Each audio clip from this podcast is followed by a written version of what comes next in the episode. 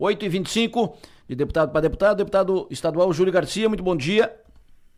Bom dia, Delô, bom dia, Maga, bom dia aos ouvintes da Som Maior. Feliz ano novo para o senhor. O que, que vai chamar a atenção? O que, que vai ser pauta prioritária? O que, que vai movimentar mais o ano 2024 para a bancada do Sul, deputado Júlio? Feliz ano novo também para você, para a Maga, para todos os ouvintes. Que seja um ano que as realizações sejam do tamanho dos sonhos de cada um.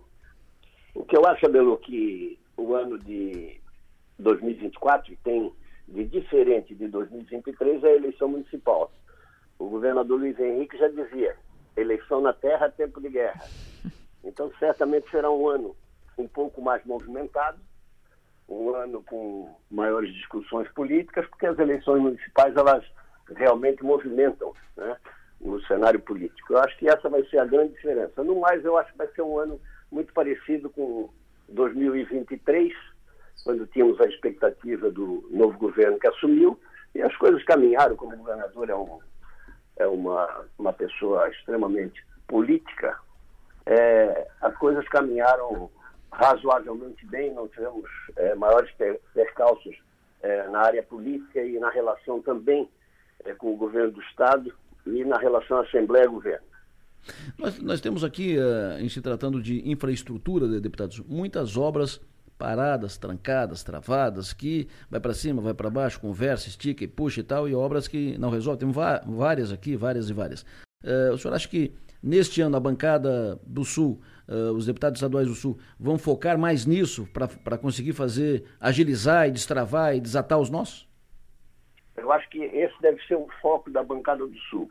Realmente nós temos obras importantíssimas, nem todas são possíveis de serem realizadas por um governo só, Faz muito tempo que Santa Catarina não tem um plano de desenvolvimento, um plano de infraestrutura, né, com começo, meio e fim, de curto, médio e longo prazo, e isso realmente faz falta, porque não há um critério para a escolha das rodovias que devem ser ou abertas, novas, ou revitalizadas, ampliadas, enfim.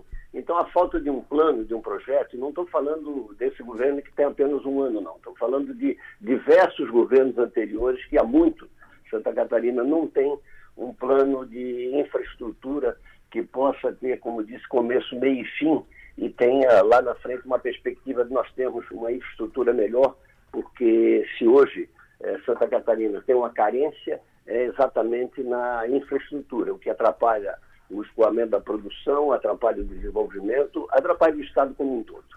Maga. Deputado Júlio, bom dia. O senhor mencionou que o, o, grande diferencial desse ano são as eleições municipais e que eleição na terra é tempo de guerra. E eu vou puxar. Henrique que dizia. a gente vai repetir isso aqui, então vamos, a gente vai fazer uso desse bordão porque faz muito sentido. Uh, e trazendo essa guerra no sentido figurado aqui para nossa cidade, a gente sabe que existe um cenário a se desenhar. Porém, no fim do ano passado, o senhor disse num encontro do partido que o candidato do PSD em Criciúma era o Arleu da Silveira. Esse cenário se mantém?